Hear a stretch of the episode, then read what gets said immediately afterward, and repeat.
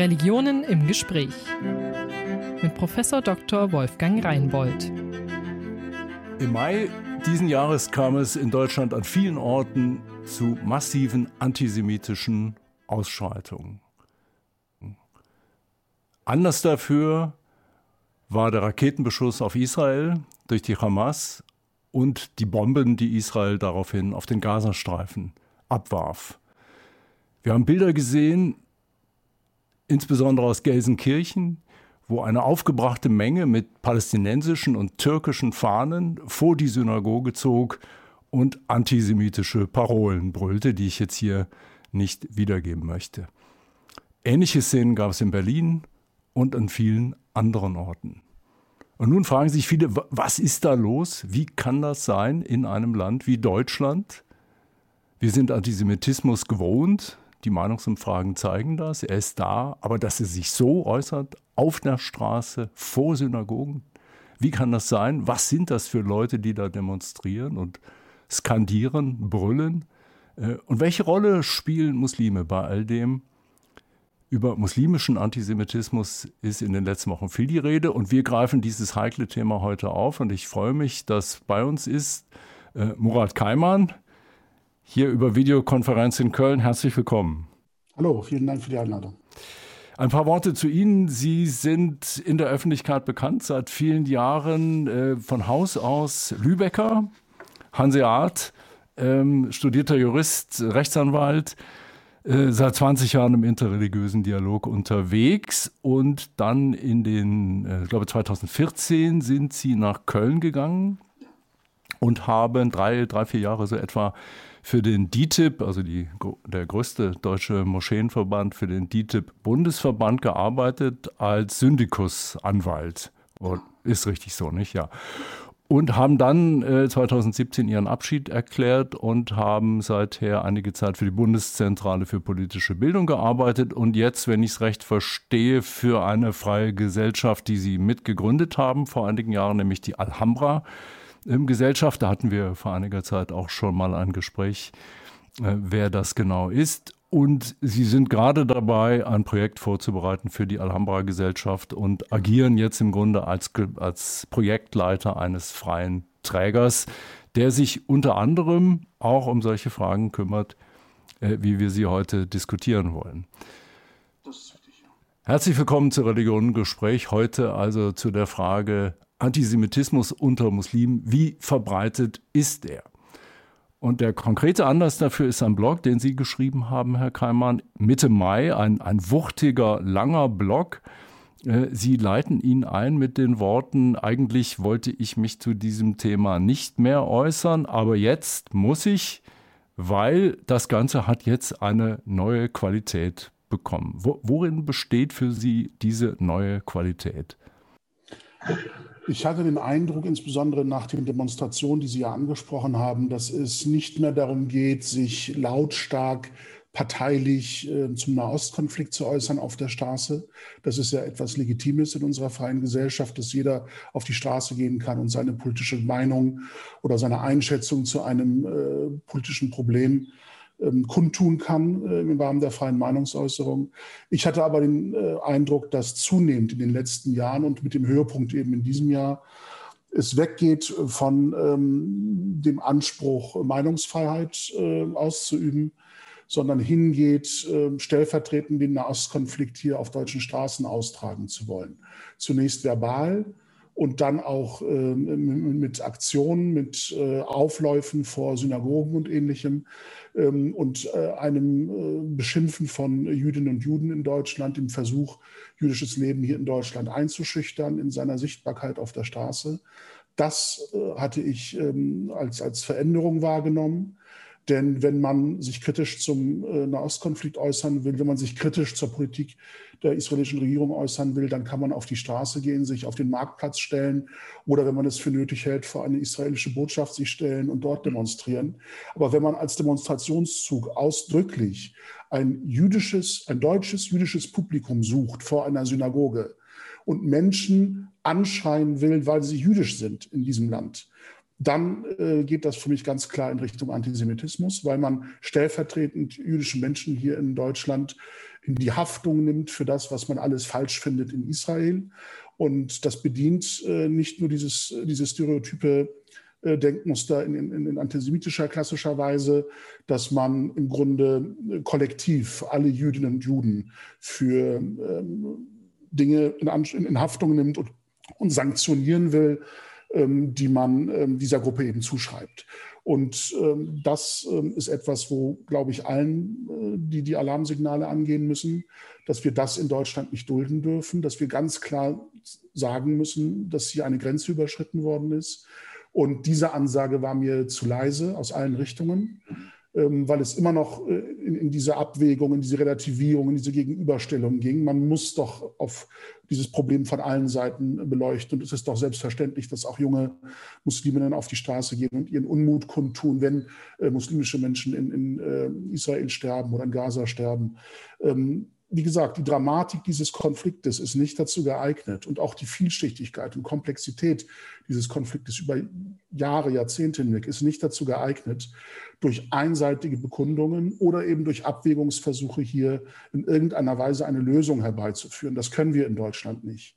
Ähm, wir können natürlich unsere politische Meinung dazu kundtun, aber wir können das Problem nicht lösen und wir dürfen vor allem dieses Problem nicht versuchen, hier auf unseren Straßen auszutragen. Ja, und ich verstehe recht, die, Sie, Sie sagen die Frage, wo endet legitime Kritik am Staat Israel, wo beginnt Antisemitismus, ist eine viel diskutierte und, und nicht auf den Zentimeter genau abzumessende Frage. Ich verstehe Sie recht, Sie sagen, in dem Moment, wo ich gegen Israel demonstrieren will, aber vor eine Synagoge ziehe, ist es gewissermaßen per Definition antisemitisch, weil was haben diese Leute in der Synagoge mit Israel zu tun? Jedenfalls nicht im Kollektiv, ja. Genau das ist mein Problem mit dieser Entwicklung. Äh, da habe ich die großen Kopfschmerzen, wenn ich mir das anschaue. Und ähm, es ist ja auch im, Nachgang in der Debatte zu diesen Ausfällen deutlich geworden, dass es sowohl den Demonstrierenden als auch jenen, die ähm, Sympathie für diese Demonstration bekunden in sozialen Medien, ähm, sehr schwer fällt, diese Grenze für sich zu ziehen, selbst bei sehr eindeutigen äh, Sachlagen, ja. Ähm, wo, wo, ganz eindeutig klassische historische antisemitische Klischees wiederholt werden. Ähm, versucht man sich zu rechtfertigen, dass damit, dass damit eigentlich nur Israel-Kritik geübt werden soll.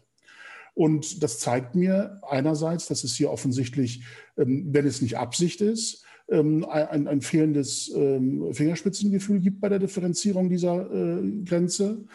Oder es gibt eine Übung in muslimischen Sozialräumen, ähm, die eben ähm, nicht differenziert zwischen Antisemitismus oder kritischer Haltung zu politischen Sachthemen, sondern ganz im Gegenteil beides für legitim hält, wenn es um äh, Probleme in Israel geht. Ja, wenn Sie sagen klassische antisemitische Klischees, woran denken Sie? Können Sie mal ein Beispiel sagen, was für Sie eindeutig äh, ist? Etwas, äh, was sehr häufig ähm, reproduziert wird, ähm, ist die äh, vermeintliche Macht über Medien und Medienberichterstattung, mhm. also die Kontrolle der öffentlichen Wahrnehmung äh, im Hinblick auf dieses Problem und ähm, ganz eindeutig ähm, die, die Herabwürdigung ähm, aller Jüdinnen und Juden, was, was charakterliche Einstellung einbelangt. Also ähm, fehlende Fairness im Konflikt, Niedertracht und ähnliches. Also all diese äh, Muster wie, wie Babymörder oder ähm, was ähm, eben auch äh, reproduziert wird,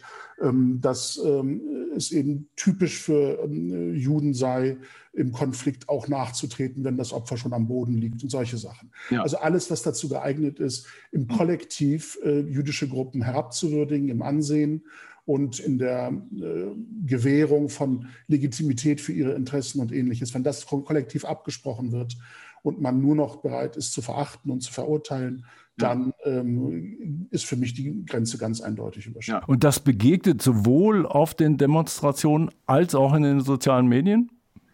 Ähm, ja, also ich glaube, ähm, dass das eines der schwierigen Punkte ist. Ähm, es gibt auch eingeübte äh, Manierismen bei, bei diesen Kundgebungen, die immer wieder wiederholt werden. Slogans wie From the river to the, to the sea, uh, Palestine will be free und solche Geschichten. Oder auch das. Also gemeint vom, ich übersetze mal, vom Fluss Jordan bis zum Mittelmeer wird Palästina frei sein. Soll Palästina befreit werden von israelischer Besatzung? Also ein freies Palästina wird imaginiert als ein äh, geografischer Raum, wo es kein Israel mehr gibt. Da gibt es dann keinen Platz für Israel und für Tel Aviv und so weiter. Und ja. genau auch in der Bildersprache, wenn man die topografischen Grenzen äh, des Staates Israel nimmt und sie mit äh, palästinensischen Farben ausmalt, ja. dann ist für mich auch deutlich, dass die Zukunft, die dort imaginiert wird und für die man auf die Straße geht, eine Zukunft ist, wo es in den Grenzen des heutigen Staates Israel eben nur Palästina und Palästinenser gibt und ja. keine Israelis mehr und damit eben auch keine Juden. Und ähm, das, glaube ich, ähm, es ist eine sehr schwierige Haltung, sehr problematische Haltung, die man auch nicht mit emotionaler Überlastung oder Überforderung erklären darf oder relativieren darf, sondern da muss man ganz klar ähm, signalisieren, hier braucht es ein, äh, eine andere Form der Auseinandersetzung, eine andere Form des Umgangs miteinander und eine andere Sprache, sowohl in Wort als auch, als auch Bild, ähm, wie man sich zu diesem Konflikt ähm, positioniert. Ja. Ja, Sie, Sie haben das in Ihrem Blog sehr deutlich äh, formuliert. Wie, wie, wie sind die Reaktionen? Ich frage mal so, so ganz grob, auch, auch, auch Sie, Sie haben viel auf Facebook, habe ich gesehen, äh, sich da auseinandergesetzt. Gibt es Verständnis dafür oder, oder ähm, viel, viel Gegenwind dann? Es sind die klassischen Reaktionen, die man bei diesem Thema immer wieder ähm, abrufen kann, wenn man sich kritisch äußert, aus einer innermuslimischen Perspektive heraus. Die erste Reaktion ist äh, Leugnung. Äh, dass es so etwas wie Antisemitismus unter äh, Muslimen eben nicht gibt, nicht gäbe, schon deshalb nicht geben kann, weil der Islam eben Rassismus verbietet und deshalb könne man auch nicht ähm, gruppenbezogen menschenfeindlich sein als Muslim. Ah. Das ist im Grunde die gleiche Argumentation, die man bei dem Problem extremistischer Gewalt immer wieder ins Feld führt. Das hat mit dem Islam nichts zu tun. Islam verbietet Gewalt und Mord und Totschlag und solche Sachen. Ähm, ich glaube, das ist ein Reflex, der in seiner Banalität und, und Eindimensionalität häufig nicht erkannt wird, weil er eben schon zum Reflex geworden ist, wenn man ohne nachzudenken das abruft. Natürlich äh, kennt der Islam viele Verbote, beispielsweise auch Ernährungsverbote, dass man kein Alkohol zu sich nehmen darf, dass man kein Schweinefleisch essen darf, das tun aber äh, sehr wohl einige Muslime weltweit. Also diese Argumentation äh, ist natürlich eine sehr kurzsichtige. Gleichwohl ist sie häufig ähm, das erste Reaktionsmotiv. Das heißt, Leute, die sowas machen, sind eigentlich keine Muslime oder was ist die Pointe dann dabei? Denn, denn dass sie, also wenn sie mit türkischen Fahnen auftreten oder mit Kopftüchern vermutlich muslimisch äh, sich selbst verstehen. Das Allein die Parteinahme für Palästina und Palästinenser bedingt ja die Solidarisierung mit muslimischen Geschwistern. Das ist ja das Motiv, das dort immer wieder abgerufen wird. Der Konflikt wird praktisch äh, zu einer religiösen Auseinandersetzung auch äh, stilisiert, sodass die Parteinahme im Grunde vollkommen klar ist. Die Frage an einen Muslim gerichtet, äh, wie hältst du es im Nahostkonflikt, muss natürlich äh, immer ganz klar einseitig parteilich für Palästinenser und Palästina ausfallen, um zu bestätigen, dass man Muslim ist. Sonst äh, gerät auch das vielleicht in, in äh, Verdacht, dass das nicht authentisch sei, die eigene religiöse Überzeugung, wenn man plötzlich sagt, ach nö, ich finde, der Staat Israel hat da durchaus gute Argumente, sich so zu verhalten, wie sie, wie sie sich verhalten. Das also das ist eine völlig undenkbare, das ist eine völlig undenkbare Haltung. Ja, man muss die muslimischen Geschwister unbedingt stützen und das andere ist im Grunde gar keine politische Möglichkeit. Das setzt auch voraus, dass man alle Fehler, die auf der palästinensischen Seite passieren und vorhanden sind, ausblendet oder relativiert als ähm, kleineres Übel im Angesicht des großen Übels, das Israel anrichtet. Beispielsweise die Raketen auf Israel, die ja äh, zu Beginn des, des, des, der aktuellen Eskalation standen, die werden ausgeblendet oder relativiert als eigene Reaktion auf vorangegangenes israelisches Unrecht. Das ist ja die Krux dieses Konfliktes, dass wenn man versucht klar zu definieren, wer ist in Anführungsstrichen die gute Seite, wer ist die böse Seite dieses Konflikts, um moralisch legitim eine Seite dann zu vertreten sozusagen, mhm. dass man ähm, immer einer Seite Unrecht tut, wenn man einen historischen Abschnitt dieses Konfliktes bewertet und sagt, hier hat sich Israel falsch verhalten oder hier haben sich die Palästinenser falsch verhalten, dann kommt als Gegenargument, ja, du musst aber ein paar Jahre zuvor schauen oder ein paar Monate zuvor ja. schauen, da gab es doch dieses und jenes und das, was du jetzt als schlecht markierst, ist nur die Reaktion darauf. Nur eine legitime äh, Reaktion auf das vorangegangene Unrecht der Gegenseite. Und so könnte man den Konflikt bei jeder Diskussion bis äh, zu Beginn des 20. Jahrhunderts zurückverfolgen, um herauszukriegen, wer hat den ersten Stein. Und noch weiter, das kann man, glaube ich, bei den Kommunikationsforschern lernen, nicht die Frage, wer hat angefangen. Äh, da, damit lässt sich das in, in vielen Feldern äh, so spielen geradezu, ja. Und das ist die große Problematik, dass ähm, diese Haltung sehr viel Platz ähm, lässt für Relativierungen, für Verharmlosungen. Ähm, dass beispielsweise die ähm, in, der Nachfolge ähm, der Auseinandersetzung wurde beispielsweise Cem Özdemir sehr gescholten für ein äh, Golda Meir-Zitat, das er gebracht hat, mhm. um auf die Problematik hinzuweisen, dass eben Hass auf die Gegenseite ein, ein großer Faktor dieses Konfliktes ist dass dieser Hass vieles äh, überblendet, überzeichnet an Rationalität, ähm, dessen, derer man eigentlich bedarf, um diesen Konflikt zu lösen. Und sofort wurde ihm das als rassistische, anti-arabische Gesinnung vorgehalten. Manipulativ auch in der Darstellung, dass man ähm, seine Rede vor dem Brandenburger Tor so geschnitten hat, dass gar nicht deutlich wurde, dass er da ein historisches Zitat bringt. Ja. Konflikt, sondern als quasi, man wollte suggerieren, das sei eine eigene Aussage von ihm gewesen. Ähm, und ich glaube, dass ähm, die Berechtigung dieses Zitates aus meiner Sicht ähm, durchaus einen Punkt hat.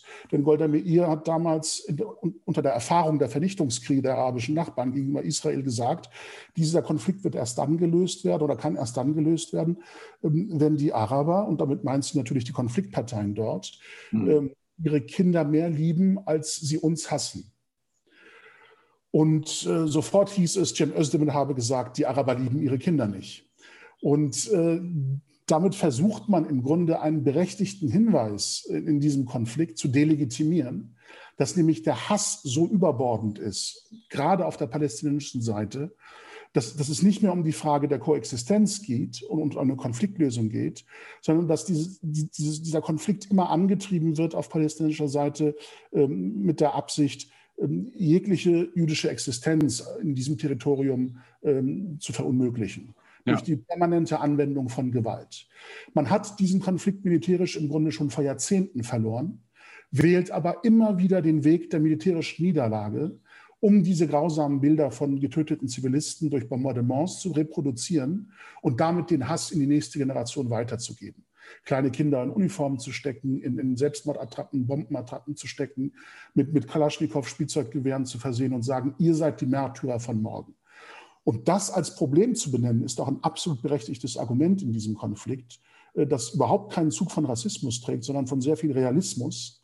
Aber das wird dann eben in, in der Diskussion delegitimiert, um nicht auf die Probleme der in Anführungsstrichen eigenen Seite schauen zu müssen, sondern Recht zu behalten in der Dämonisierung des Gegners.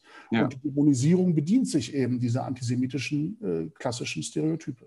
Das heißt, ich habe im Grunde gar nicht die Wahl, mich für die israelische Seite auszusprechen, weil das als Verrat gedeutet wird. Und äh, ich habe es noch nie erlebt. Dass in, und ich bin jetzt seit 20 Jahren ungefähr unterwegs in diesem äh, interreligiösen Dialog und damit auch in, in vielen muslimischen Gemeinschaften und Gemeinden. Ja. Ich habe es nirgends erlebt, dass irgendwo in einem politischen Gespräch oder in einer Teestube, wenn die Nachrichten laufen und der Nahostkonflikt wieder aktuell ist, dass irgendjemand gesagt hätte, das, was die Palästinenser machen, ist purer Terrorismus und Israel als Staat kann sich das nicht bieten lassen und hat Recht mit seinen Reaktionen, auch wenn die überzogen sind und Unschuldige treffen. Ja. Das haben die Palästinenser selbst äh, zu, zu, verantworten. Mhm. Ich habe noch nie erlebt, dass jemand sowas gesagt hätte. Und wenn er es sagen würde, wüsste ich, was dann die spontane Reaktion in diesem Raum ist. Nun gab es ja, Sie haben vorhin gesagt, die, die äh, offiziellen Erklärungen äh, seien seltsam, wie soll ich sagen, schweigend, laut schweigend gewesen, indem sie eben diese Punkte nicht ansprechen. Ich erinnere mich, dass etwa vom Zentralrat der, der Muslime aber doch eine, eine deutliche Abgrenzung kam haben, auch äh, gegenüber der, der, den Parolen vor den Synagogen. Das, das mag ja sein, nur was, was ändert sich darauf, danach? Gar nichts. Also wir haben im Grunde ein Ritual, das wir jährlich wiederholen.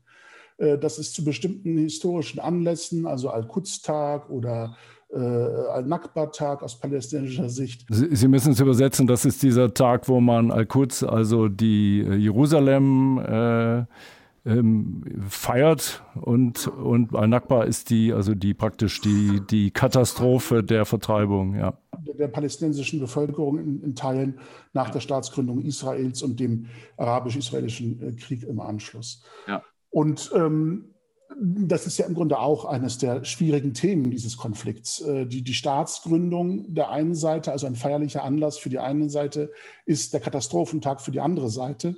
Also auch das ist, ist natürlich so eine Schwierigkeit, die ähm, schwer aufzulösen ist aus der Außenperspektive. Das müssen die Konfliktparteien unter sich ausmachen, wie sie einen solchen Tag in Zukunft miteinander äh, angehen wollen.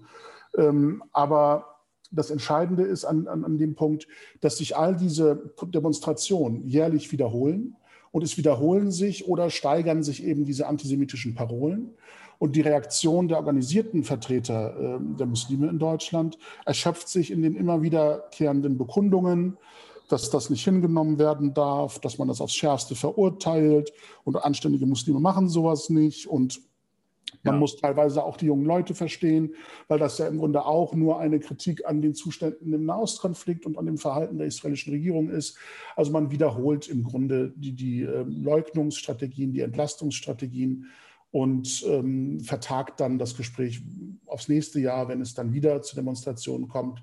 Und in diesen 51 Wochen dazwischen passiert gar nichts. Mhm. Und äh, das kann nicht die Art und Weise sein, wie man mit diesem Problem umgeht. Denn dass es Antisemitismus unter Muslimen gibt, ähm, wird eben auf der Straße sichtbar, spätestens dort.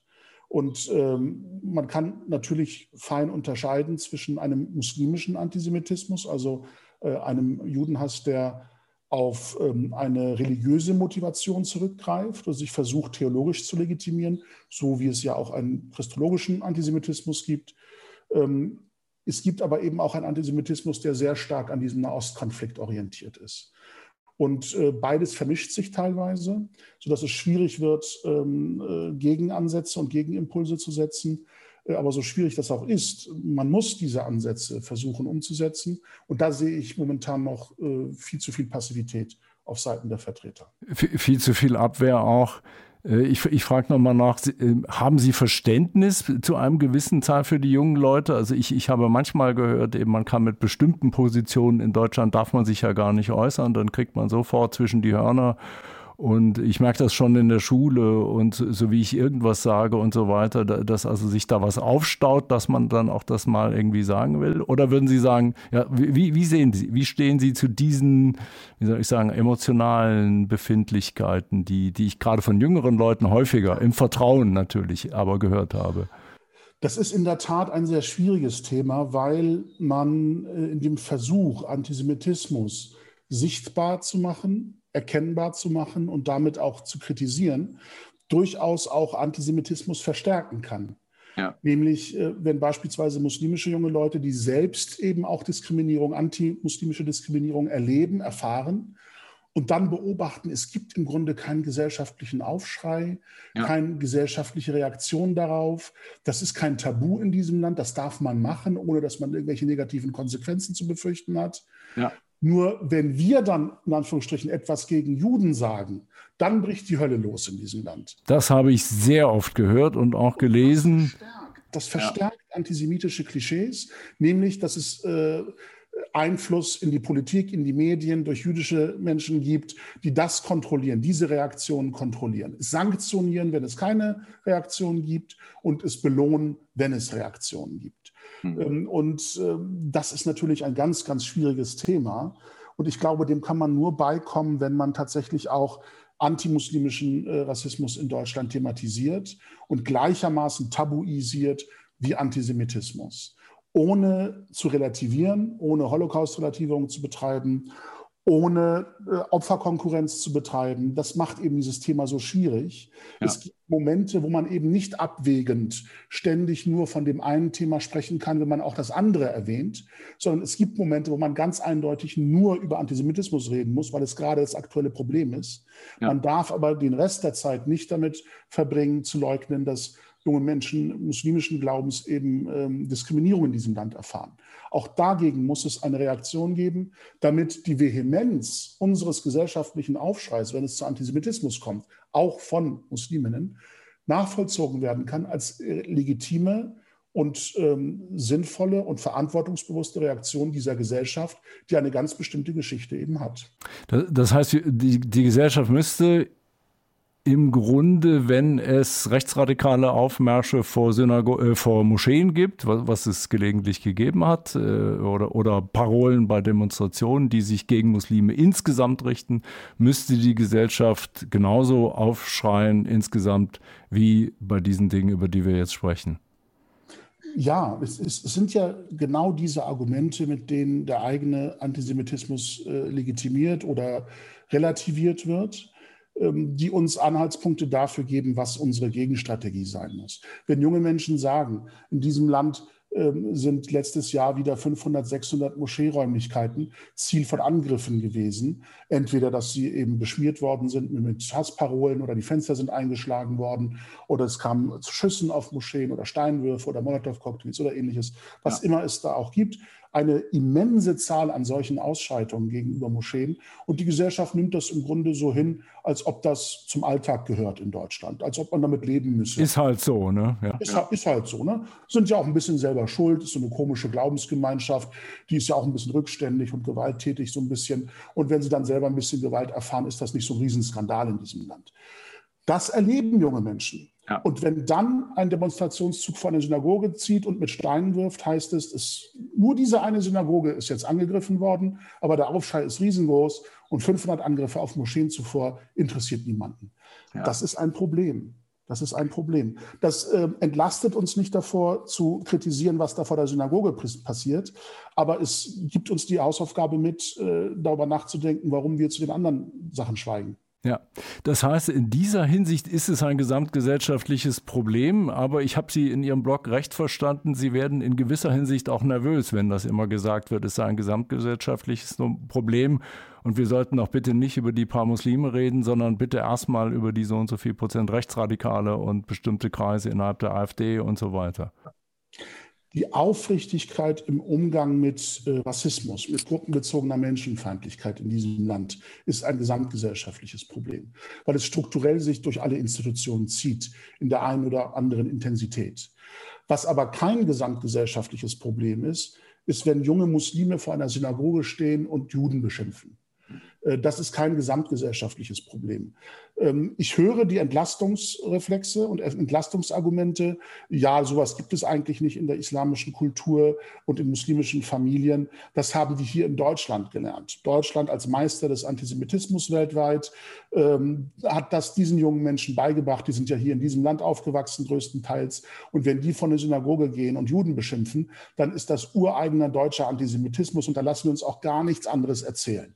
Das halte ich für eine sehr, ähm, wenn sie unbeabsichtigt betrieben wird, kurzsichtige Relativierung, wenn sie absichtlich als Entlastungsstrategie betrieben wird, für eine sehr infame Haltung.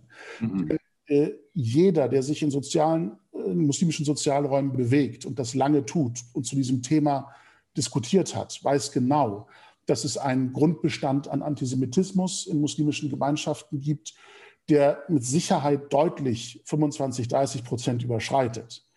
Ähm, ich will mich nicht auf eine Zahl festlegen, das, weil das auch gefühlte anekdotische Evidenzen manchmal sind. Aber ich glaube, ähm, sowohl ähm, aus eigenen Erfahrungen in, in den kulturellen Räumen, in denen ich mich bewegt habe, türkisch, arabisch, als auch eben in, in religiösen Räumen, in denen ich mich bewegt habe, ist die Anschlussfähigkeit zumindest äh, für antisemitische Erzählungen und Argumente sehr, sehr hoch. Und sei es auch nur in der Art und Weise, dass man keinen Widerspruch äußert, wenn sich jemand antisemitisch äußert. Ja. Äh, also die muslimische Erfahrung oder die Erfahrung von Menschen in muslimischen Sozialräumen ist, dass wenn ich mich antisemitisch äußere, mir kein Gegenwind entgegenbläst, sondern ich eher die Wahrscheinlichkeit habe, dass ich Bestätigung finde in meiner Ansicht. Und deshalb gehen diese jungen Leute dorthin und beschimpfen Juden. Ja. Und nicht, weil sie das in Deutschland gelernt haben, sondern weil sie das in ihren Sozialräumen bestätigt gefunden haben, sich vergewissert haben, dass es keinen Widerspruch darstellt, sich so zu äußern, also antisemitisch zu äußern und trotzdem den Anspruch zu haben, ein guter Muslim, eine gute Muslimin zu sein. Ja. Haben Sie nie einen Widerspruch erlebt? Das läuft so durch und niemand stört sich dran, obwohl es war. Es passt sehr gut, was Sie, was Sie erzählen gerade gerade zu einem Fall, den wir hier, ich sitze ja hier in Hannover in, in Niedersachsen hatten, der in diesem Jahr, äh, ich glaube auch bundesweit für, für eine gewisse Aufmerksamkeit gesorgt hat. Äh, in Göttingen äh, ist jetzt der DITIB-Vorsitzende daraufhin zurückgetreten und es war eine, eine Jugendorganisation, die Falken, die anlässlich der Frage, ob denn die DITIB-Jugendorganisation in den Landesjugendring äh, Niedersachsen aufgenommen werden sollte, mal ein bisschen sich auf den sozialen Medien umgeschaut hat und dann gefunden hat, dass der Vorsitzende seit einem halben Jahrzehnt oder so massiv antisemitische Dinge gepostet hat und die Frage war in der Tat dieser Falken, die, die Sie dann in einem offenen Brief äh, formuliert und publiziert haben. Wie, wie kann das sein, äh, dass das niemanden stört? Und Ihre Vermutung war, äh, wahrscheinlich ist das da ganz normal. Sie, Sie würden sagen, äh, da ist was dran, ja? Absolut. Also ähm, ich ähm, finde es selbst sehr schmerzhaft zu sagen, das ist vermutlich ganz normal. Aber ich habe nicht den Fall der Normalität erlebt, dass bei antisemitischen Äußerungen äh, der Rest des Raumes aufgestanden ist und gesagt hat, was erlaubst du dir bitte, so zu reden? Das passt nicht zu unserer Religion, ja. das passt nicht zu unserer Kultur. Es ja. werden immer wieder als Gegenargumente ähm, historische Beispiele zitiert, die auch sehr äh, einseitig bleiben. Beispielsweise die Aufnahme sephardischer Juden, die von der Reconquista in, im 15. Jahrhundert in Spanien bedroht waren, im Osmanischen Reich. Also 1492, als die Juden gehen müssen, weil die Christen zurückkommen, ich mache es jetzt sehr grob, gehen sie zu den Muslimen nach Istanbul, ja. Mhm. Äh, werden hauptsächlich in der Region äh, des heutigen Thessaloniki angesiedelt, also auf der thrakischen Seite damals äh, des Osmanischen Reiches. Ähm, das wird immer wieder zitiert. Ein, ein, Beispiel, das 500 Jahre zurückliegt, wird äh, als Beispiel äh, gebracht, äh, warum es keinen Antisemitismus unter Muslimen geben kann. Ja. Was dann in den 1930er Jahren mit den Ururenkeln dieser jüdischen Menschen passiert ist, während der antijüdischen Pogrome in der neu gegründeten türkischen Republik, das weiß häufig auch niemand oder schweigt darüber. Ja. Was mit dem Flüchtlingsschiff äh, Struma passiert ist in Istanbul äh, während des Zweiten Weltkriegs, äh, das weiß keiner. Dass man dort ein, ein Schiff mit jüdischen Flüchtlingen nicht aufgenommen hat und, und, ausgewiesen hat aus dem Land, das dann im Schwarzen Meer vermutlich von der russischen äh, oder sowjetischen Flotte damals versenkt worden ist. Ähm, das ist jüdische Menschen, jüdische Bürger Istanbuls waren, die in kleinen Booten mit, mit äh, Wasser und, und Lebensmitteln diese Menschen versorgt hat auf diesem Boot, weil es der Staat eben nicht tun wollte. Also all diese Erlebnisse, all diese Geschichten, später dann die Vermögenssteuer in der äh, türkischen Republik, wo man äh, christliche, armenische, äh, jüdische Menschen hoch besteuert hat, äh, mit dem Vorwand eben deren ähm, Vermögen in muslimische Hände zu überführen letzten Endes. Ähm, All das sind unbekannte äh, Geschichten oder eben nicht erzählte, nicht weitergegebene Geschichten der eigenen antisemitischen äh, Erfahrungen in den eigenen Kulturräumen. Und das führt dazu, dass nur diese positiven historischen Beispiele bekannt sind und zitiert werden als Entlastungsargumente, warum es keinen Antisemitismus unter Muslimen geben kann. Und währenddessen äh, trifft man sich eben in Teestuben, Kantinen oder Gebetsräumen und redet über die aktuelle Nachrichtenlage. Und dann heißt es, die Juden seien so und so, die Juden machten dies und das oder es gehörte eben zum Charakter eines Juden, sich so und so zu verhalten und niemand widerspricht. Und ja. das ist leider die Realität. Ja, die Juden regieren die Welt, ihnen gehören die großen Konzerne und die Wall Street sowieso. Äh, ähm, all das, was man kennt, sehr, sehr verbreitet. Sie haben vorhin angesprochen, den Babymörder Israel, das ging gerade wieder vor, vor einigen Wochen noch nach Ihrem Blog durch die Medien und zwar geäußert, wenn ich mich recht entsinne, vom Chef des Präsidiums für Religionsangelegenheiten in der Türkei, also gewissermaßen dem obersten Religionsminister, wenn ich das mal so sagen darf, Ali Abash. Ja, das, das ist etwas, was ähm, seit Jahren reproduziert wird, dieses Bild.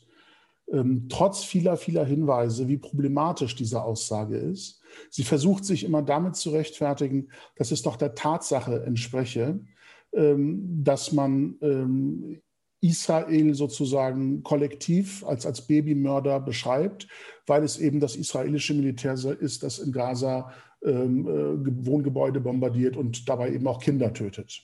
Ja. Und ähm, ich, ich, kann dieses Problem nicht von der Hand weisen. Das ist tatsächlich großes Unrecht, das dort entsteht und großes Leid, das verursacht wird.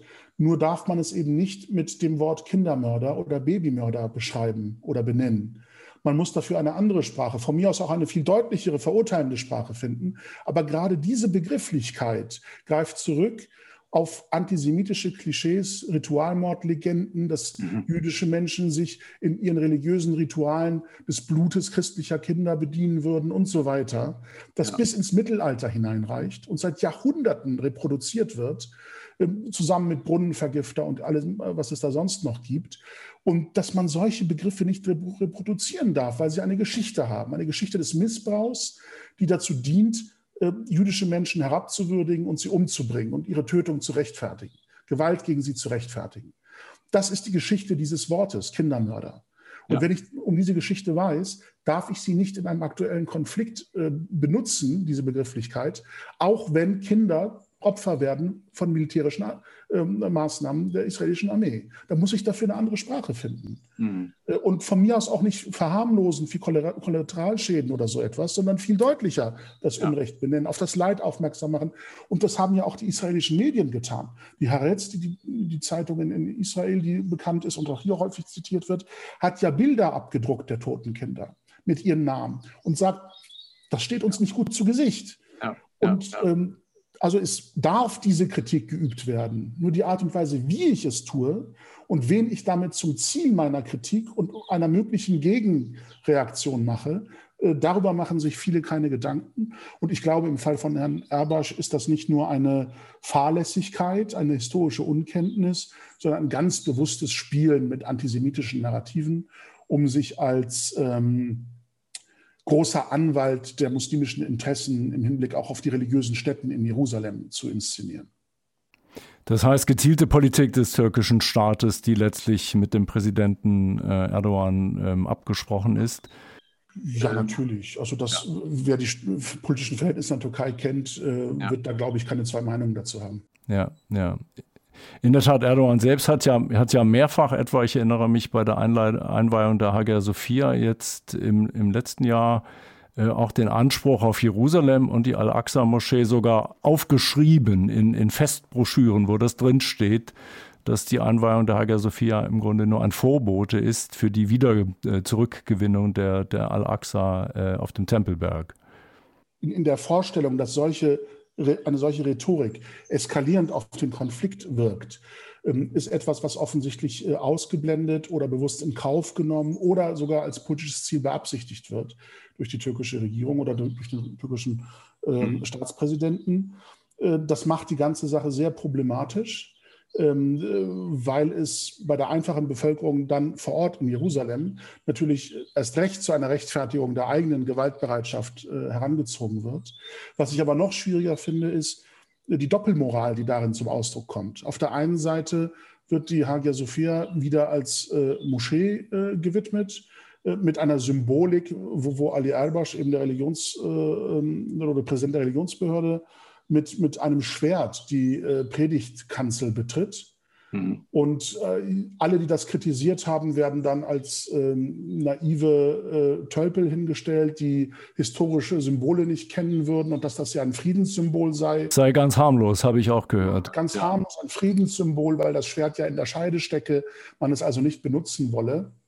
Nur jetzt anlässlich der Eskalation wieder des Nahostkonflikts äh, hat der Erbasch seinen weißen Umhang abgelegt, hat einen schwarzen Gebetsumhang angelegt und hat ein Schwert diesmal in der Hand gehabt, das nicht in der Scheide steckte, sondern mit blanker Klinge vorgezeigt worden ist. Ähm, also mag man gerne wieder fantasievoll erläutern, was für eine Friedensbotschaft das wiederum sei.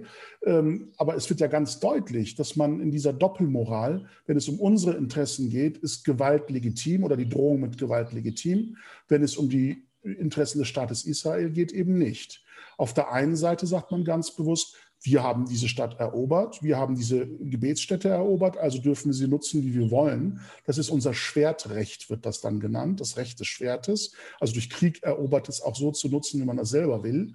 Nur dieses Recht will man eben dem Staat Israel nicht zubilligen, ähm, der ja auch sagen könnte in der gleichen Logik, ich habe diese Stadt und Ostjerusalem und den Tempelberg militärisch erobert. Das war ein fairer Kampf. Ich habe den Krieg ja auch nicht begonnen, das war die Gegenseite. Und ich habe ihn aber gewonnen. Und jetzt äh, ja. lasse lass ich mir das Recht nicht nehmen, die eroberten Städten so zu nutzen, wie ich das will. Und ja. mache Tempelberg eine rein jüdische Gebetsstätte. Was wäre da los? Was, was gäbe es da für einen Aufschrei, wenn sich der Staat Israel so verhalten würde? Ja. Also diese Doppelmoral ist im Grunde auch dieses Messen mit zweierlei Maß, gehört ja auch zu diesen klassischen Methoden äh, antisemitischer Argumentation. Ja, wir, wir, sind jetzt im, im, Grunde bei der großen Politik, wo, wo wir gar nicht hin wollten, äh, aber primär, aber man kommt bei diesem Thema kaum drum herum. Ich, ich, ich, schließe noch eine Frage an. Wie, wie, wie, wie weit geht das, wenn Sie sagen, äh, schwarze Kleidung, das offene Schwert? Äh, sind da wirklich Eroberungsgedanken dahinter in Richtung äh, also Israel-Palästina? Also ich glaube, das ist reiner Größenwahn äh, auf der einen Seite und auf der anderen Seite ein, ein sehr realistisches Bild davon, dass man natürlich auf den Staat Israel als Bündnispartner, als Handelspartner angewiesen ist und das natürlich auch völlig uneingeschränkt weiter betreibt. Ja. Auf der anderen Seite aber für die Massen auf der Straße eine Propagandarhetorik betreibt, die eben diese niederen Instinkte dort anspricht und, und befriedigen will. Äh, nämlich, das Gefühl, einen Gegner zu haben, den man seit Jahren mit absolutem Vernichtungswillen bekämpft hat, nicht niederringen konnte und das Gefühl der eigenen Ohnmacht zu kompensieren mit der Zurschaustellung rhetorischer Macht und, und Dominanz. Das ist, glaube ich, eine reine Kompensationshaltung.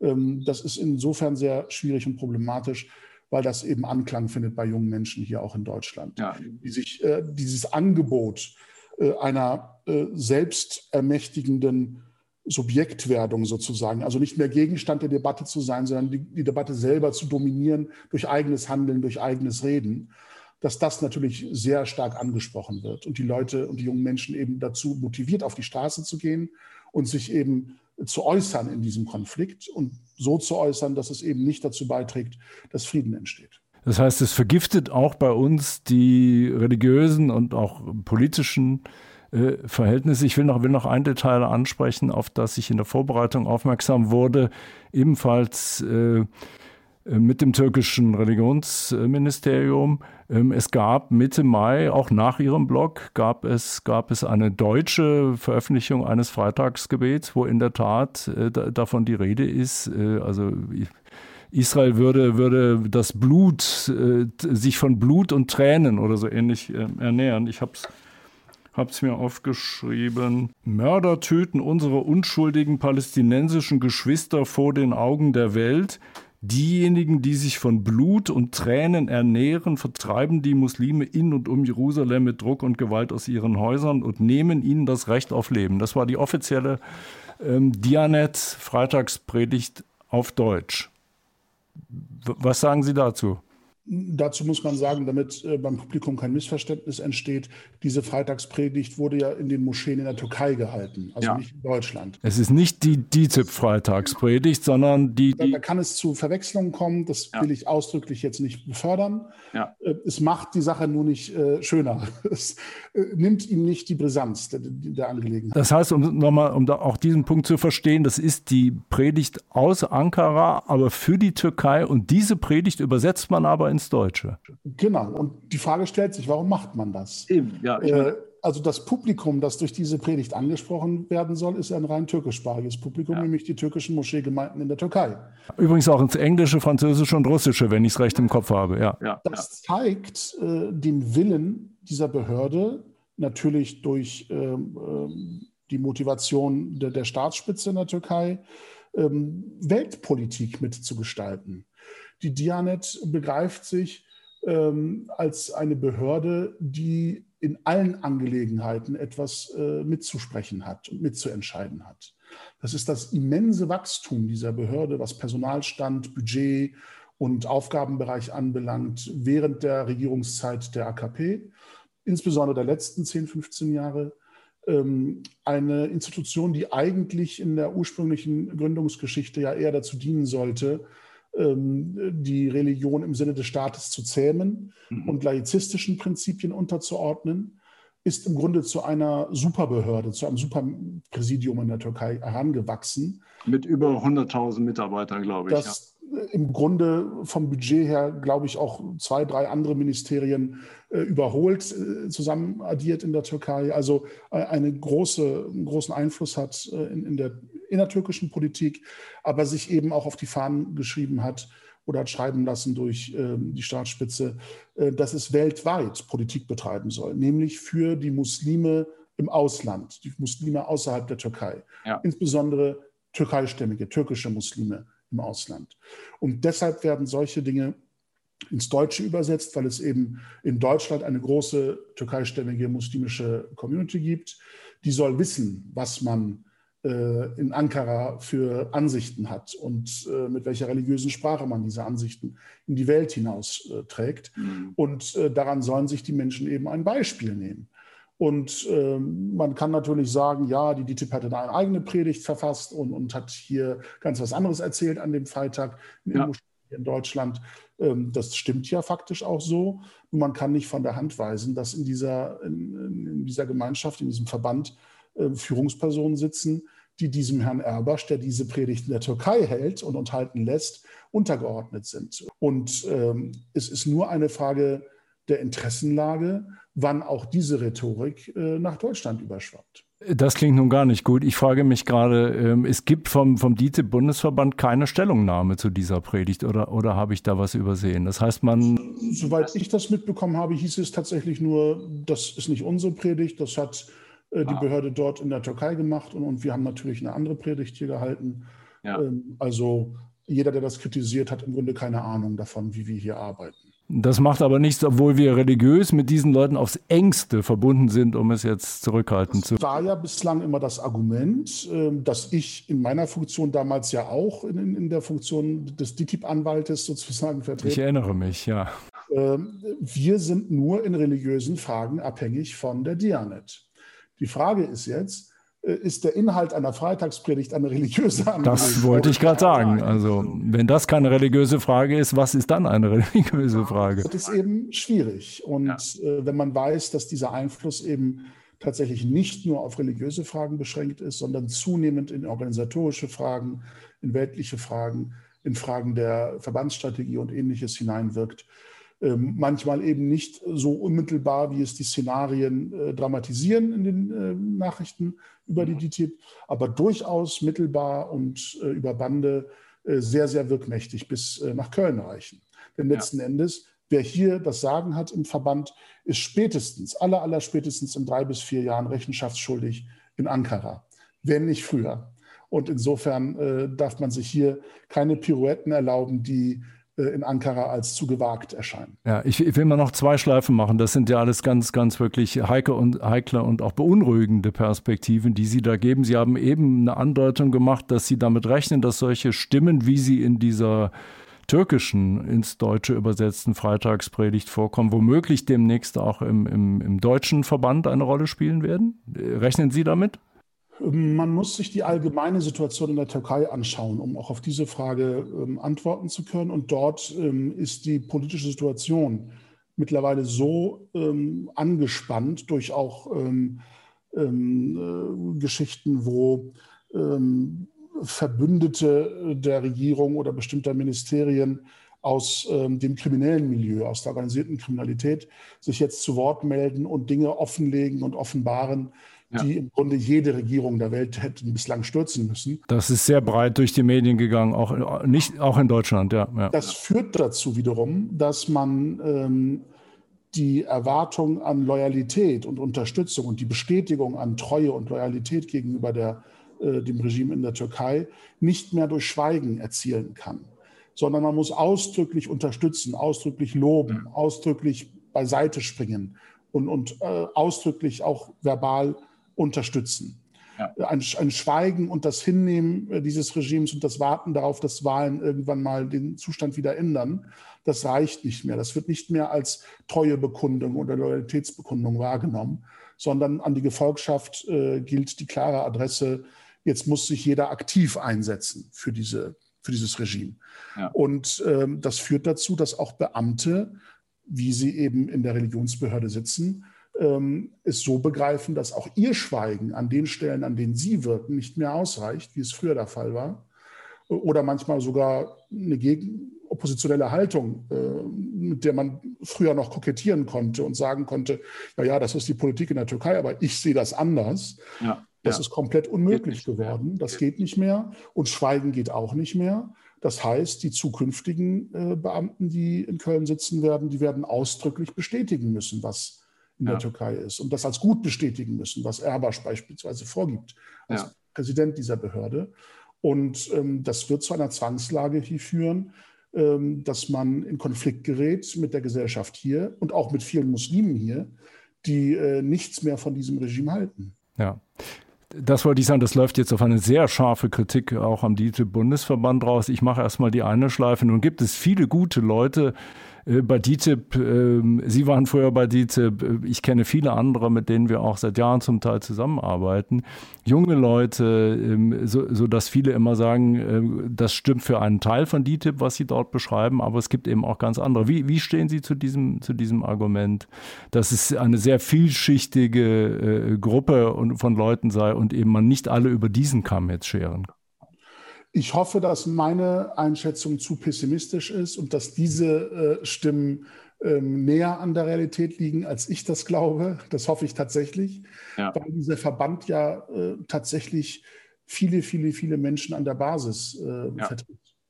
Äh, rein faktisch vertritt, auch wenn es inhaltlich im Grunde keine Repräsentation gibt, äh, mit, mit der man nach außen äh, wirkt momentan.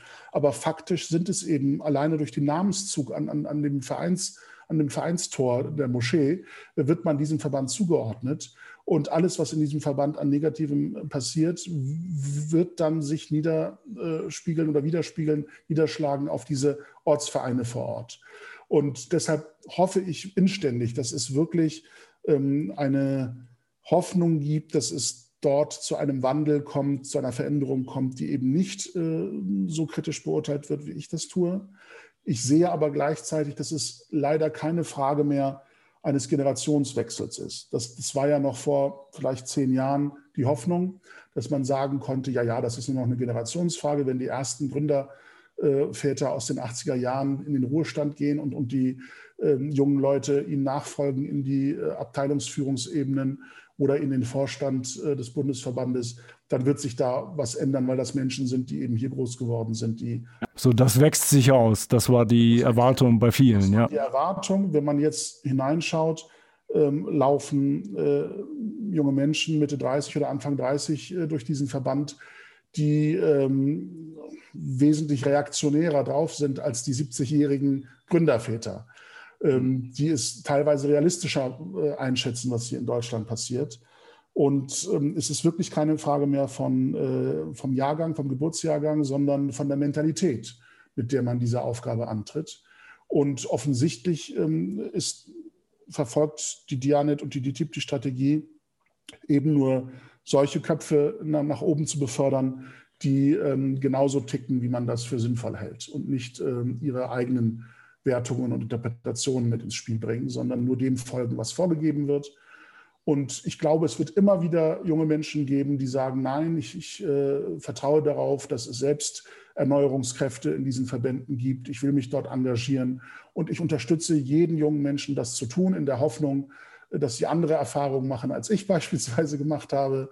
Das sollen sie gerne tun. Sie sollen sich weiter in diesen Verbänden engagieren und versuchen, ein Teil dieser Selbsterneuerung zu sein.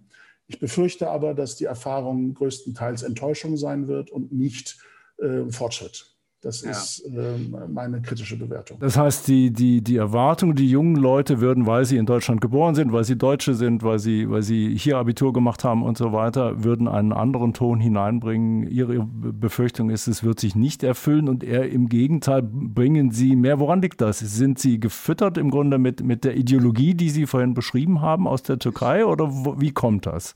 Ich erlebe sie zum Teil weniger diplomatisch als, als die älteren Figuren die es im Grunde in einer gewissen Staatsdisziplin auch gelernt haben, höflich und diplomatisch im Umgang zu sein und ja. auch mal äh, Ja zu sagen, wenn man eigentlich, eigentlich Nein meint und dann oder Inshallah zu sagen, wenn man Nein meint. Wie das jeder gute Diplomat können muss, ja. ja. Ähm, die, diese Fähigkeiten äh, fehlen den jungen Leuten, habe ich das Gefühl.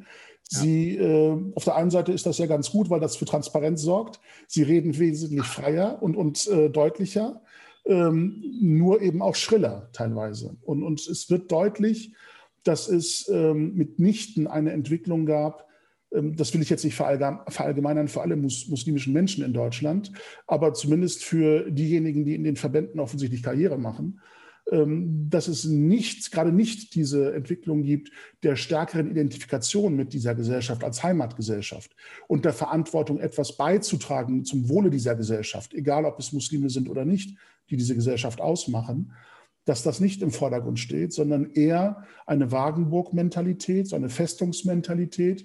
Das sind meine Institutionen in einem fremden Land. Und ich muss meine Leute, die immer noch fremd sind in diesem Land und auch fremd bleiben sollen, weil sie türkisch bleiben sollen, ähm, weil es keine Doppelidentitäten geben soll, weil es nur eine eindeutige türkisch-muslimische Identität geben soll, dass es meine Aufgabe ist, diese Menschen zu unterstützen und genau diese Ziele zu verfolgen, dass sie so bleiben, wie sie sind. Das ist also die Türken der Türkei im Ausland weiterhin sind. Und das hat etwas von konsularischer Vertretung zu tun und nicht von Religionsgemeinschaft, meinem Empfinden nach. Und so erlebe ich viele junge Menschen, die ähm, aufsteigen in diesen Strukturen. Und das bedrückt mich, das äh, lässt mich eben kritisch sein in meiner Wahrnehmung. Ja. Aber ich hoffe, dass es auch äh, gerne eine andere Entwicklung gibt, die optimistischer das äh, beobachtet und das ich mich vielleicht irre. Sie, Sie gehen in Ihrem Blog, ohne die Namen zu nennen, wir haben jetzt die, oder Sie haben die Namen genannt und ich habe auch direkt nachgefragt. Sie, Sie gehen äh, nicht nur, nicht nur ähm, kritisieren nicht nur die DTIP, sondern ohne den Namen zu nennen auch andere ähm, Verbände und sagen, auch dort sind die, sind die Voraussetzungen eigentlich nicht sehr viel besser. Wenn ich einen Ihrer Sätze richtig verstehe, geht das gegen, gegen die Milligörisch, den zweiten großen Verband mit, mit großer Türkei-Nähe. Da schreiben Sie, er sei durch seine Gründungsgeschichte untrennbar mit einer der Führungsfiguren des türkischen politischen Islam verbunden, einschließlich dessen offen antisemitischer Position und könne sich schon von daher gar nicht wirklich distanzieren. Ist, ist es so aus Ihrer Sicht so scharf zu beurteilen, ja? Also ich, ich habe ausdrücklich keine äh, Namen genannt, also auch keine Verbandsnamen genannt, weil ich glaube, dass es nicht darum geht, den einen oder anderen Verband an den Pranger zu stellen oder, oder anzuklagen, ja. ähm, sondern es, es geht um, um die inhaltliche Problematik. Und ob das nun der Verband X oder Y ist, ist völlig egal. Wenn es im Verband eine Gesinnung gibt, eine Mentalität gibt, die problematisch ist und die aufgearbeitet werden muss, dann gilt das völlig unabhängig vom Verbandsnamen. Und äh, bei diesen Verbänden, die ich angesprochen habe, sehe ich tatsächlich die, die Verehrung eben äh, von Persönlichkeiten, die offen antisemitisch gewesen sind, bis zuletzt. Also konsistent auch in ihrer politischen Karriere von Anfang bis Ende äh, antisemitisch gewesen sind und sich sogar gesteigert haben in dieser äh, Ansicht. Äh, da, da, gab es also nie einen Punkt der, der Selbstkritik oder der Aufarbeitung oder des Gesinnungswandels oder sonst etwas. Und man publiziert immer noch weiterhin die Schriften dieser äh, Figuren. Man äh, verehrt diese Figuren an ihren äh, Todestagen und gedenkt ihnen. Man ist im Grunde in der Position in dem Verband, wo man ist, gerade weil es diese Führungspersonen gab und, und die sozusagen das Erbe in die Hand der Nachfolgegeneration gelegt haben. Und ähm, man kann alleine schon deshalb nicht anfangen, ähm, kritisch zu sein mit diesen Gründungsfiguren, weil sie an der Basis eben noch so stark verehrt werden. Es muss ja erst eine kritische Beleuchtung und Betrachtung dieser Quellen geben, um dann daraus so etwas wie eine Haltung des Verbandes zu machen. Ja. Aber wenn das erste schon nicht passiert, wenn ich überhaupt nicht in Frage stelle, überhaupt ja. nicht sage, da gibt es auch Schattenseiten. Ja? Also wir, wir empfinden bei dieser oder jenen Figur sehr viel Dankbarkeit, sehr viel Verehrung, aber es gibt eben auch Schattenseiten, die wir aufarbeiten müssen. Ja, ja. So, so wie jetzt völlig äh, anderes Beispiel, um das mal heranzuziehen, äh, wie die Vereinigten Staaten George Washington als Gründungsvater verehren oder als eines der größten Gründungsfiguren verehren, aber gleichzeitig sagen, der Mann hat Sklaven gehalten, ja, der, der äh, hat dieses und jenes an Ansichten vertreten, die eben nicht ja. übereinstimmen mit dem, was wir heute für richtig halten. So eine Selbstkritik gibt es nicht. Und solange das das nicht gibt, kann auch die Basis an solchen Themen wie Antisemitismus sich nicht kritisch selbst befragen, weil die Verbandsführung das nicht vorspielt und vorgibt, wie das zu funktionieren hat oder funktionieren sollte. Also wenn ich an meine eigene Konfession mal denke, äh, da legt sich das sehr nahe. Ich sitze hier gegenüber einer Kirche, da steht Dr. Martin Luther äh, äh, auf einem Bronzesockel direkt auf dem Marktplatz, eingeweiht im Jahr 1900, wo die Luther-Verehrung ganz normal war. Heute haben sich die Dinge, ich würde sagen, seit den 60er Jahren, dann richtig seit dem 500. Geburtstag 1983 stark verändert. Äh, und gerade in den letzten Jahren, nochmal nach 2017, gab es viele, viele, viele Diskussionen, auch sehr kritische Publikationen. Mein Kollege Thomas Kaufmann-Göttingen hat, hat sich in, in vielen Schriften zu Luther und die Juden geäußert, sodass heute diese Luther-Verehrung einschließlich des Antisemitismus, der bei ihm zweifellos der Fall ist, das ist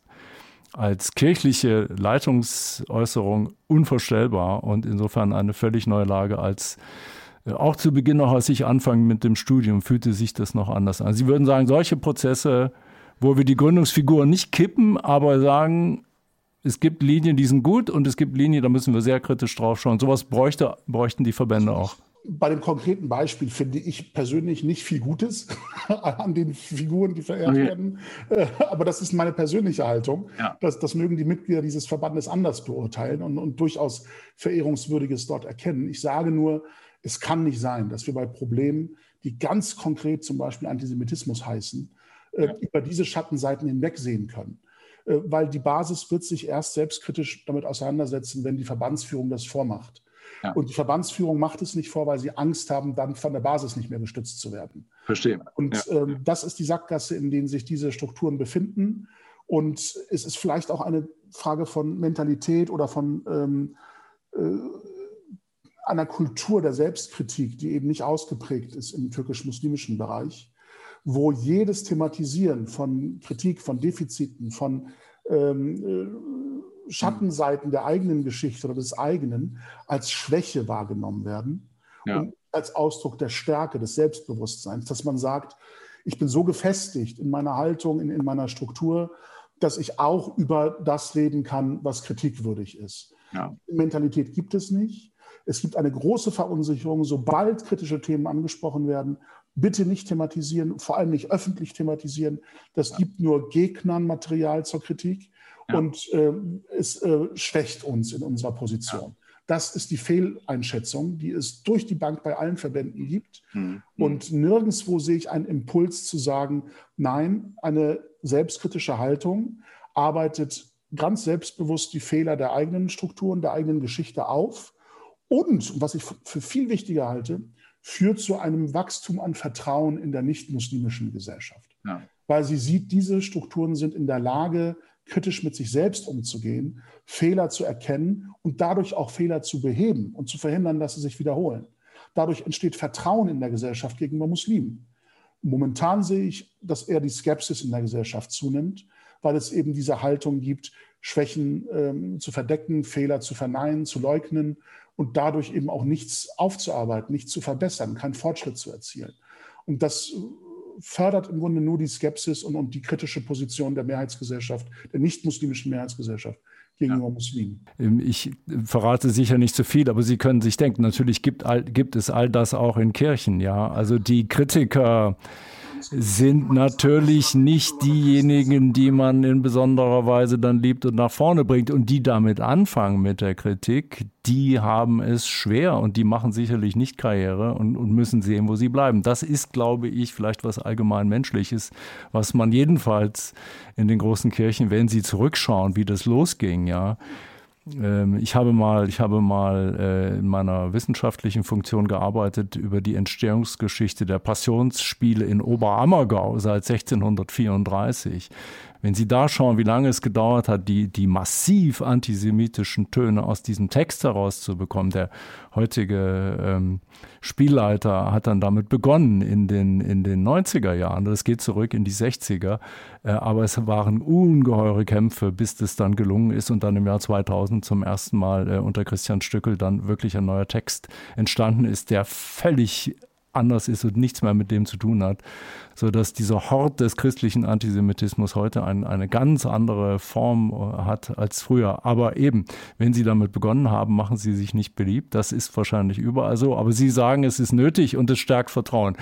Wir, ich fliege mal in die, in die Einflugschneise. Sie haben schon gesagt, in, in Ihrem Blog steht, vieles wird nicht helfen, was klassische Bildungsarbeit so macht, sondern wir brauchen der erste Punkt ist das, was Sie eben, glaube ich, mehrfach schon stark betont haben, innere muslimische Selbstkritik. Das ist das Wesentliche aus Ihrer Sicht. Ja, weil ich glaube, dass die klassischen Mittel der politischen Bildungsarbeit ja darauf setzen, dass kontroverse Themen auch kontrovers behandelt werden sollen. Mhm. Nur aus der Perspektive der Verbände ist beispielsweise ein Thema wie Antisemitismus unter Muslimen ja nichts Kontroverses, sondern etwas, was es nicht gibt.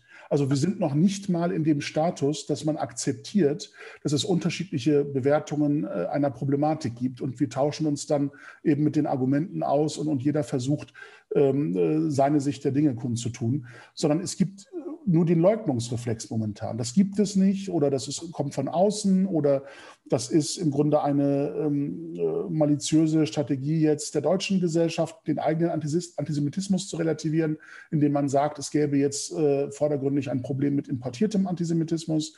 Natürlich muss man auch diese äh, ähm, ja. fadenscheinige Argumentation durchschauen und entkräften im öffentlichen Diskurs und sagen, Moment mal, also mit, dem, mit der Erfahrung an Antisemitismus, den wir in Deutschland haben als deutsche Gesellschaft, brauchen wir nichts zu importieren. Da haben wir genug an Bestand, den wir selber aufarbeiten. Das kann man wohl sagen, ja. Immer noch, trotz unserer Geschichte, das ist ja, ja das Schlimme. Ja. Ähm, das muss man natürlich laut und deutlich sagen. Aber genauso laut und deutlich muss man ja. sagen, dass es eben Antisemitismus sehr wohl unter Muslimen gibt, die nicht von Nicht-Muslimen aufgearbeitet werden kann, sondern von Muslimen thematisiert und aufgearbeitet werden muss. Das ist unser Problem nicht das Gesamtgesellschaftliche, ein Teil des Gesamtgesellschaftlichen, aber 100 Prozent unser Problem. Und wir müssen uns darum kümmern. Ich, ich mache nochmal die Schleife. So wie die Evangelischen das mit dem Luther aufarbeiten müssen, müssen wir das so, ja. Auf jeden Fall, auf jeden ja. Fall. Und ja. es ist ja tatsächlich so, dass es in Anführungsstrichen nicht so schlimm ist, wie, wie es die Protestanten durchhalten mussten äh, oder die, äh, aus der evangelischen Perspektive sich darstellt. Denn die, die, Figur Luthers ist in seiner Bedeutung oder in ihrer Bedeutung und, und ihrer ähm, ähm, Stiftungswirkung für die Gesamtkirche ja in, einem ganz, in einer ganz anderen Sphäre als äh, eine eher nicht äh, hierarchisch organisierte äh, islamische Gemeinschaft wenn man mal eben von solchen Geschichten wie Religionspräsidien absieht. Ähm, also da gäbe es durchaus ein Potenzial an einer selbstkritischen Basisdebatte, aber ähm, sie wird eben ausgeblendet, weil man das Problem noch leugnet. Ich habe bis, bis, vor kurzem noch von Menschen, die sich ganz intellektuell in der Antidiskriminierungsarbeit engagieren, gehört, nein, also sowas wie Antisemitismus unter Muslimen gibt es nicht. Das ist etwas, was die Medien uns weismachen wollen. Die Medien, ja. Das höre ich sehr oft. Das ist auch Teil des äh, antimuslimischen Rassismus in Deutschland, dass ja. man uns schlecht redet, genau. dass man uns Probleme andichten will. Ja. Und wenn so ein Junge auf dem Schulhof eben einen anderen mit äh, Scheiß Jude beschimpft, dann ist das eben äh, eine Geschichte, die, der hätte auch was anderes sagen können, hat sich aber jetzt dieses Schimpfwortes bedient. Und man fängt nicht an zu hinterfragen, warum denn die Bezeichnung Jude zu einem Schimpfwort wird unter Muslimen und was das an Problematik in sich birgt, alleine theologisch denn wir verehren ja Moses auch als Propheten. Und insofern, ähm, also das aufzuarbeiten, ist eine ureigene muslimische Verantwortung. Und ich glaube, man, kann es eben nicht einer politisch-bildnerischen, kontroversen Idealdebatte überlassen, in der das aufgearbeitet wird von außen, sondern wir müssen ganz, ganz selbstkritisch innermuslimisch uns des Themas annehmen. Und so wie ich die Leugnungsreflexe noch wahrnehme in ihrer Dominanz, kann es am Anfang nur darum gehen, ganz gelassen, aber immer wieder deutlich und wiederholend und hartnäckig darauf hinzuweisen, es gibt dieses Problem und wir müssen darüber reden. Danke, das glaube ich ist ein angemessenes Schlusswort. Sie haben zum Schluss nochmal gesagt, was wichtig ist und auch im Grunde, was Sie heute gemacht haben, vielleicht in gewisser Hinsicht begonnen haben. Ähm, ich mache diese Reihe jetzt seit, seit über acht Jahren. Ein, ein Gespräch in dieser Art hatten wir hier noch nicht. Vielen Dank, Herr Keimann. Ähm, alles Gute Ihnen persönlich und für die, für die Projekte, die Sie, die Sie vor sich haben. Danke Ihnen. Danke sehr, herzlichen Dank. Ja, damit sind wir äh, an einem Schlusspunkt angekommen. Eine Stunde Gespräch über dieses sehr schwierige Thema. Herzlichen Dank, dass Sie dabei waren. Bis zum nächsten Mal. Religionen im Gespräch. Eine Produktion des Evangelischen Kirchenfunks Niedersachsen-Bremen.